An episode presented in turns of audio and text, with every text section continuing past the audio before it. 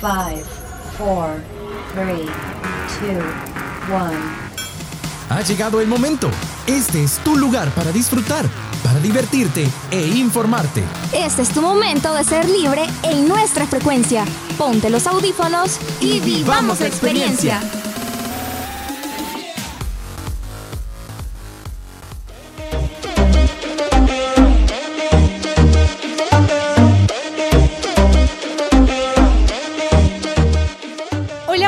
Soy su siempre ocurrente locutora Iris Zabaleta y estamos aquí en su siempre queridísimo y excelentísimo programa Frecuencia Libre. Y me encuentro nada más y nada menos que en la compañía de Miguelón. Hola Iris, ¿qué tal? ¿Cómo estás? ¿Y qué tal amigos Radio Escuchas? Les saluda Miguel Hernández. Bueno, pues Miguelón, ¿qué te parece si vamos a lo siguiente? Se trata nada parece. más y nada menos que de lo que no sabías en un minuto y veamos Oh. qué información nos traen estos chicos. A ver.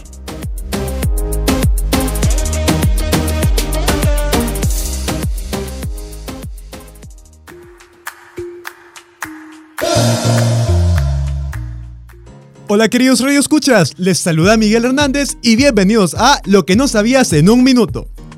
Dime, ¿sabías por qué se puede vivir en Hiroshima y Nagasaki pero no en Chernóbil? Pues aquí tienes la respuesta en un minuto. Como sabemos, Hiroshima y Nagasaki sufrieron la explosión de dos bombas nucleares en 1945. Ese fue el peor desastre con energía nuclear hasta que en 1986 el reactor 4 de la central nuclear de Chernóbil explotó, lo que generó el desastre nuclear de Chernóbil. Sin embargo, hoy en día, mientras que Chernóbil es completamente inhabitable, Hiroshima y Nagasaki son ciudades bastante pobladas. Esto se debe principalmente a tres factores. En primer lugar, las bombas de Hiroshima y Nagasaki explotaron en el aire, lo que hizo que el material nuclear se dispersara más fácilmente. En segundo lugar, los materiales que se almacenaban en Chernóbil tenían una media de vida muy larga. Esto quiere decir que su radiación es mucho más duradera que la radiación emitida por las bombas nucleares. Y finalmente, la cantidad de material radioactivo que se almacenaba en Chernóbil era aproximadamente 3.000 veces mayor que la cantidad de material radioactivo almacenado en las bombas de la Segunda Guerra Mundial. Es por estas razones que nadie puede ni siquiera entrar a Chernóbil sin una autorización y vestimenta nuclear adecuada, y seguirá haciéndolo así por los próximos 20.000 años, mientras que en Hiroshima viven actualmente más de un millón de personas. Yo soy Miguel Hernández y esto fue Lo que no sabías en un minuto. Nos escuchamos hasta la próxima.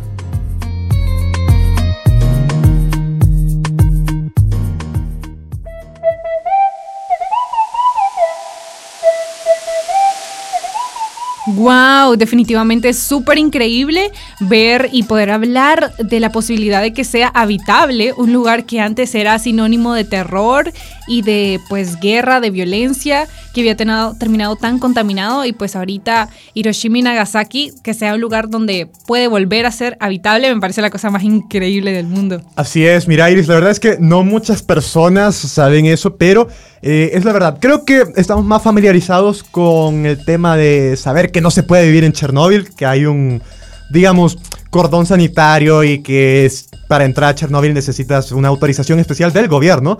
Eh, creo que estamos más o menos fam- familiarizados con eso, pero muchas personas no tienen idea que precisamente se puede vivir en Hiroshima. De hecho, Hiroshima es una ciudad grandísima ahí en Japón. Y pues bueno, definitivamente que es información muy, muy interesante. Y creo yo que bastante importante porque, ¿sabes? Es parte del contexto histórico mundial y que tenemos que saber. No solo qué es lo que pasó, sino cuáles fueron las consecuencias y cómo se encuentran esos lugares hoy en día. Claro, actualmente es súper importante y siempre bueno empaparnos de la historia, Miguelito. Así es.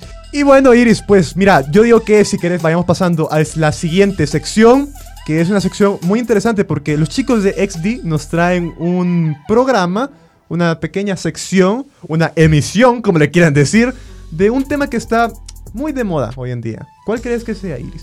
¿Será eso que ahora se ha puesto súper en auge porque bueno, muchos maestros están como en alerta porque sus estudiantes lo están utilizando, al igual que otras inteligencias artificiales, para hacer sus tareas. Así es, yo creo que ya con lo que dijo, ya todo el mundo sabe que, de qué vamos a hablar.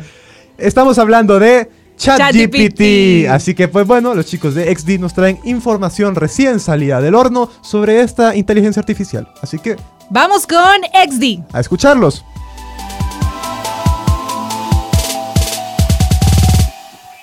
En esta sección no vale el aburrimiento. Importan las ganas de volar tu imaginación.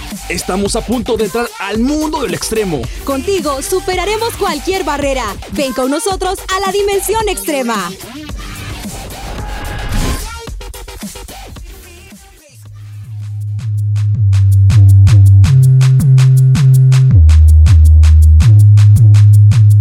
Hola, hola, ¿cómo están? Espero se lo estén pasando de lo mejor. Nos volvemos a ver y qué gustazo estar por aquí una vez más y que escuches desde la comodidad de donde estés y ser parte de tu día. Que la risa en tu vida nunca falte. Yo soy Camila Durán y te estaré compartiendo temas interesantes, un poco random y curiosidades que tal vez no te habías imaginado en un episodio más de Frecuencia Libre aquí en tu sección XD. ¿Has escuchado del chat GPT? Es de lo que te contaré a continuación. Te explicaré qué es, para qué lo puedes utilizar y sus ventajas de usarlo. Así que te hago la gran invitación a que prestes muchísima atención y le subas el volumen para escuchar este interesante tema. Si bien sabemos que la tecnología va evolucionando y cada vez surgen más herramientas para agilizar el trabajo digital, ChatGPT es un modelo de inteligencia artificial basado en transformadores que ha sido entrenado en una gran cantidad de datos para entender y generar texto de manera coherente y contextualmente relevante. ChatGPT puede ser utilizado para responder preguntas, entablar conversaciones y brindar asistencia en una amplia variedad de temas. Ahora, en mi momento IA, ya que hablamos de tecnología, ¿por qué no hablar de cómo proteger nuestros datos? El modelo utiliza una arquitectura transformadora para procesar el texto de entrada y generar respuestas. Esto significa que puede comprender el contexto del texto de entrada y generar respuestas apropiadas y relevantes. Las utilidades de ChatGPT se han vuelto cada vez más populares en los últimos años como una forma de mejorar el servicio al cliente, personalizar la experiencia del usuario y aumentar la participación y la retención de usuarios son programas informáticos que utilizan el procesamiento del lenguaje natural y la máquina. Generan respuestas similares a las humanas a la entrada del usuario. Estos programas están entrenados en grandes cantidades de datos de texto para aprender cómo los humanos se comunican y responden a diversas situaciones y temas. El resultado es un chatbot que puede comprender y responder a las consultas de los usuarios de manera conversacional. Existen diferentes tipos de utilidades del chat GPT una de ellas es que puede proporcionar respuestas a una amplia variedad de preguntas sobre diversos temas, desde información general hasta detalles específicos. Puedes hacer preguntas sobre hechos, definiciones, fechas, eventos históricos, instrucciones y muchos más. También Puede brindar asistencia y orientación en diferentes áreas, como problemas técnicos, preguntas sobre productos o servicios, consultas de atención al cliente, información sobre políticas, entre otros. Puede ayudar a resolver dudas comunes o proporcionar pasos de solución de problemas. Si necesitas inspiración o ayuda en la generación de ideas, puedes utilizar ChatGPT como una herramienta creativa. Puedes hacer preguntas sobre posibles enfoques, sugerencias o consejos para diferentes proyectos, escritura creativa, desarrollo de productos, estrategias de marketing y más. Puede ser una fuente de aprendizaje, ya que puede proporcionar explicaciones, definiciones y detalles sobre diversos temas. Puedes hacer preguntas sobre conceptos académicos, teorías científicas, eventos históricos, procesos técnicos, entre muchos más. Sin embargo, es importante corroborar la información con fuentes confiables, ya que el conocimiento del modelo está basado en datos previos a septiembre del 2021. Puedes interactuar con el modelo, hacerle preguntas sobre curiosidades, compartir historias o simplemente entablar una conversación casual.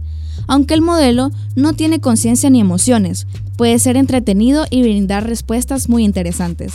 Es importante tener en cuenta que aunque el chat GPT tiene muchas utilidades, también tiene limitaciones y es necesario utilizarlo de manera responsable y crítica.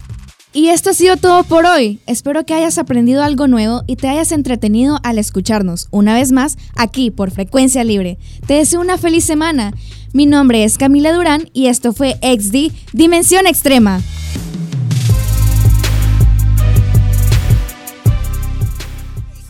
XD, venimos de una dimensión extrema. Volveremos en nuestro próximo programa.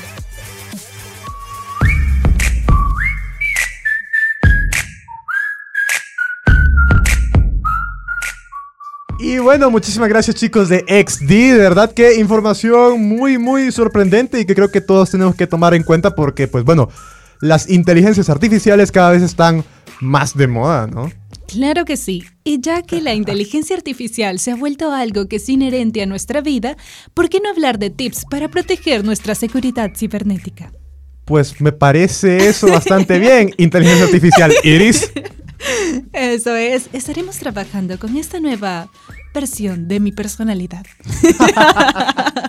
Me encanta, pues bueno, Iris, este sí, como decís, esto, no sé, no puedo imitar, no puedo imitar la inteligencia artificial, lo siento. lo intenté, pero bueno. Qué chivo, pues Miguel, y vamos pasando ya a nuestra siguiente sección. Se trata nada más y nada menos que de amplificados, donde estaremos tratando un nuevo tema que sabemos va a ser de su interés. ¿Qué te parece, Miguel, si pasamos ya con amplificados? Vamos a escucharlo.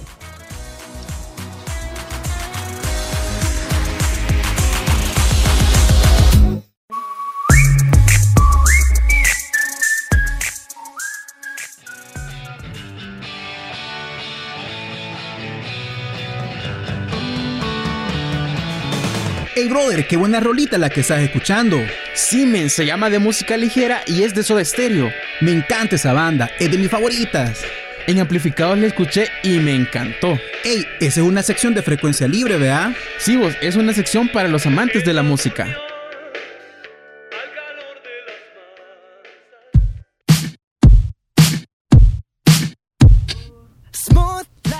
¿Qué tal, amados escuchas de Frecuencia Libre? Mi nombre es Monserrat Vázquez, me presento, soy nueva integrante de Amplificados. Estoy muy, muy feliz de estar aquí con ustedes y bueno, estoy muy segura de que ustedes han escuchado acerca del K-Pop más de alguna vez, ya que ha sido un boom en la industria musical.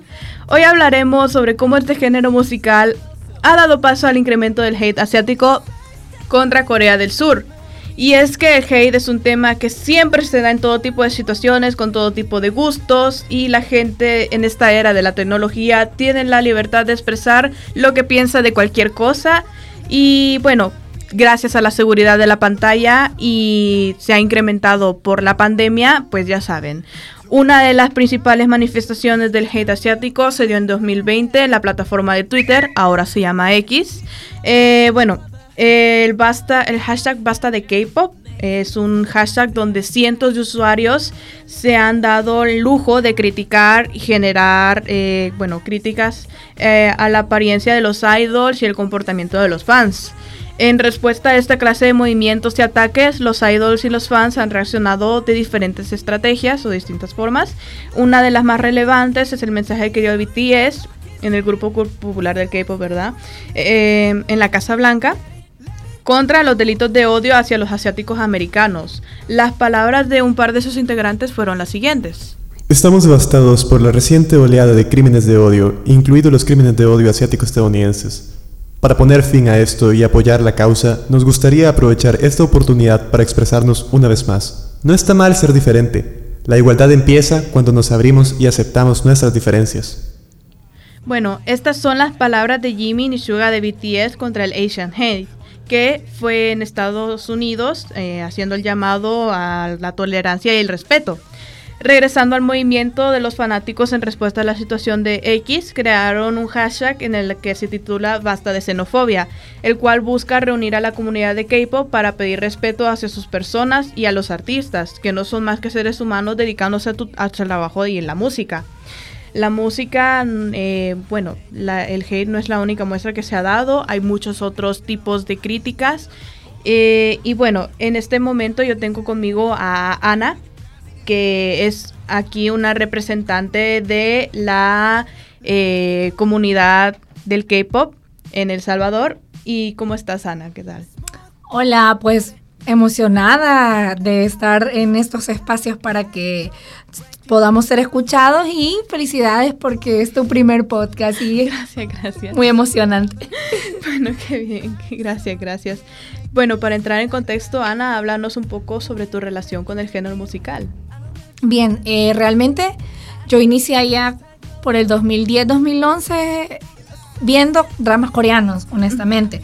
Entonces, uno es curioso por naturaleza, así que fue como de, fui a buscar información y eh, una cosa llevó a otra cosa, otra cosa, y entonces ahí fue cuando me empezaron a salir videos de grupos coreanos que yo no conocía, o sea, música coreana como tal, por ejemplo, 21, Super Junior, Girl Generation, Big Bang, etc. Entonces fue como de, ¿y esto qué es? O sea, una música que yo antes en mi vida creí que yo iba a escuchar, ¿no? O sea, acostumbrada a la música en español o el, inglés, ¿no? Así que desde ese momento fue como que mm, entré a este mundo del K-pop como tal o de la cultura coreana en general, porque me gusta mucho sobre ello. Ok, interesante. ¿Y cómo describirías a los fans de ese género musical? Mm, mira, es difícil para mí poder como describirlos o darles un adjetivo calificativo en general, porque, o sea, de por sí, pertenecer a un fandom, que, que, somos fandom porque nos gusta un grupo o seguimos a un grupo de música como tal, tenemos un nombre y no solo hay uno, hay muchos, ¿no? Entonces, y son diversos. Creo que digamos que una de las características principales es que eh, los fanáticos son diversos. ¿Por qué? Porque no solamente te escuchan a un grupo, que es como el grupo de preferencia, sino que también te pueden escuchar otro porque les puede gustar por sus letras, por su música, o simplemente son afines a ellos. Entonces, para mí son diversos, son interesantes y también considero que son muy inteligentes porque, seamos honestos, es música coreana cantada en coreano. Nosotros no hablamos coreano, hablamos español, castellano, ¿no?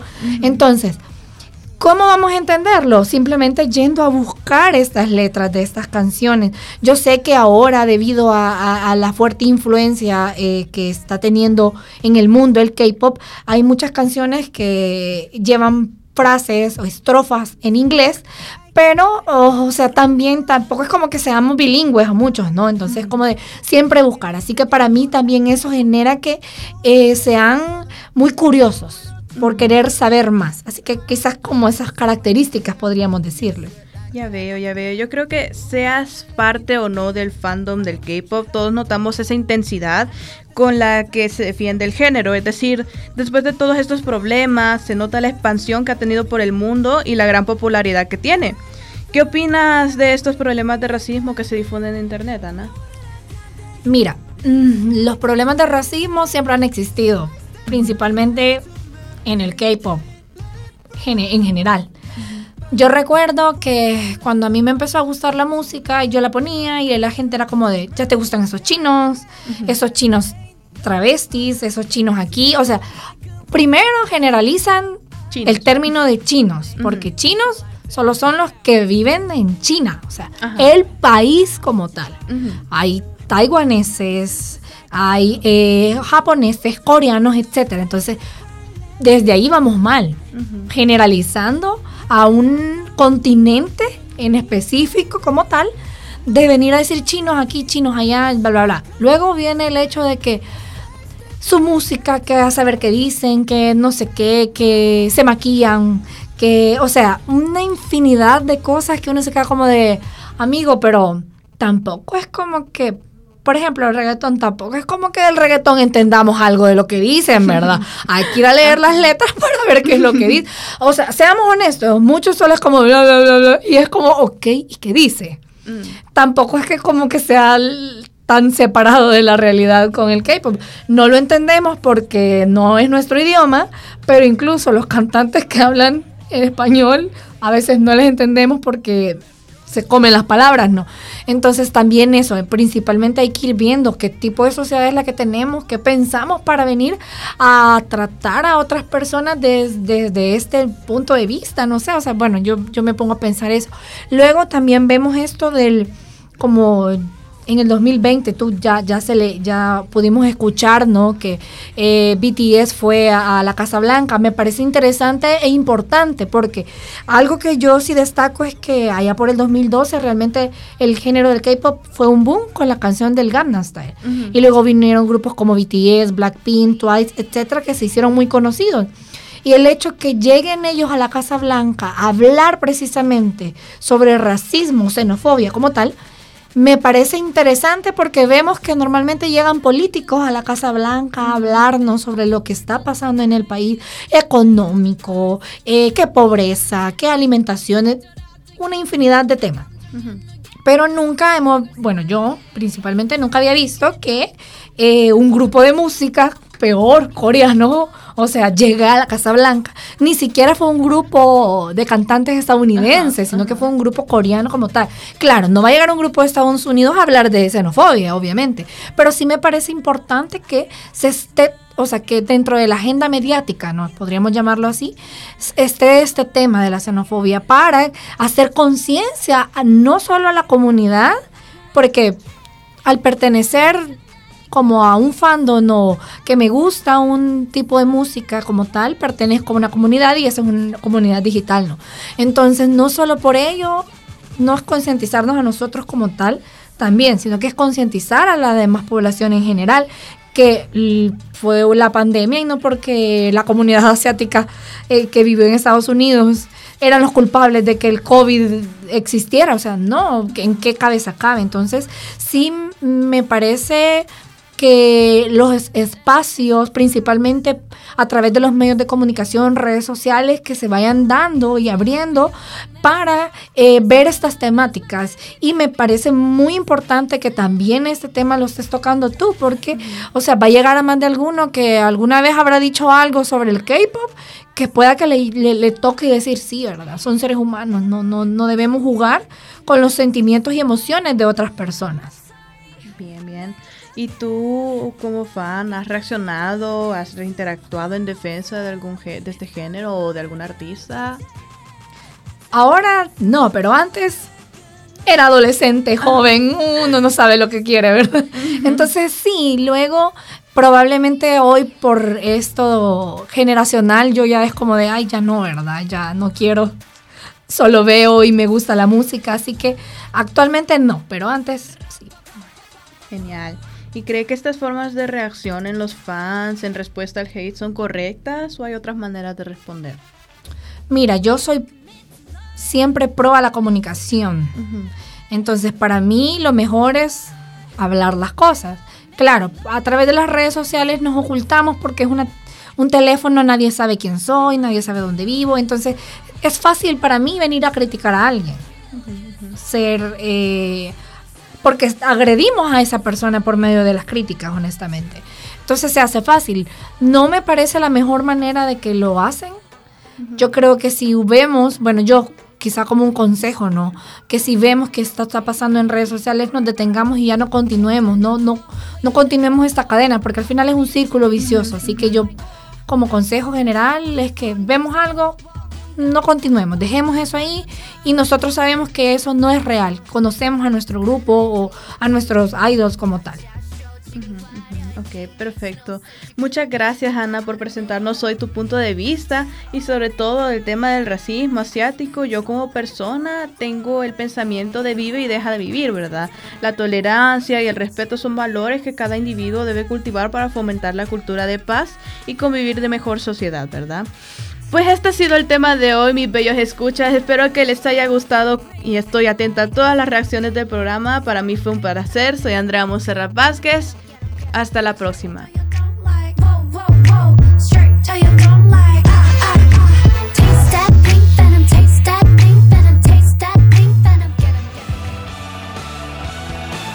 Esta fue tu sección Amplificados, la sección para los amantes de la música. Nos escuchamos en la próxima por Frecuencia Libre.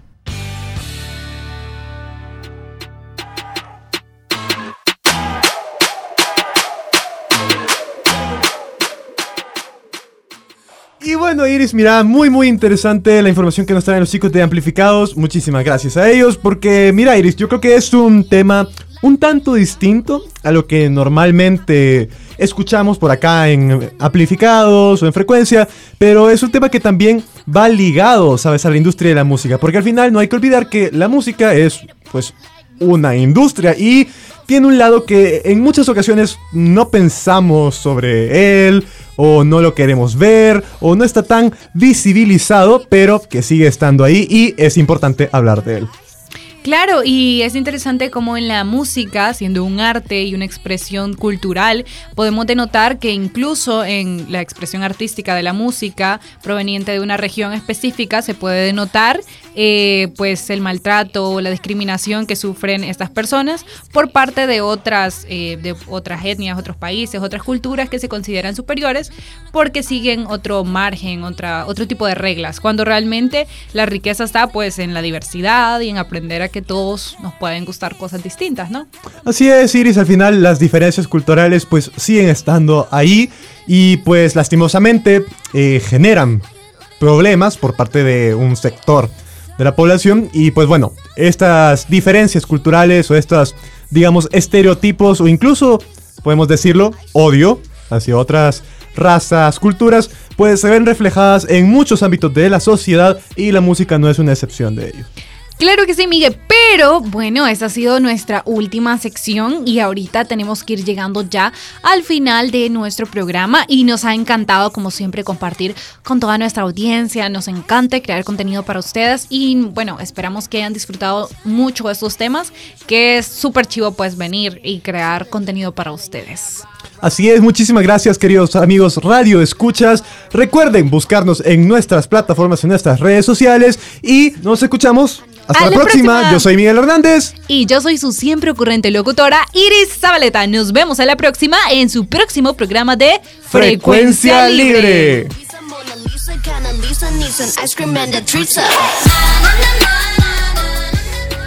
Este fue nuestro momento en Frecuencia Libre. Esperamos que hayas disfrutado. Quédate pendiente de nuestra próxima edición. Frecuencia Libre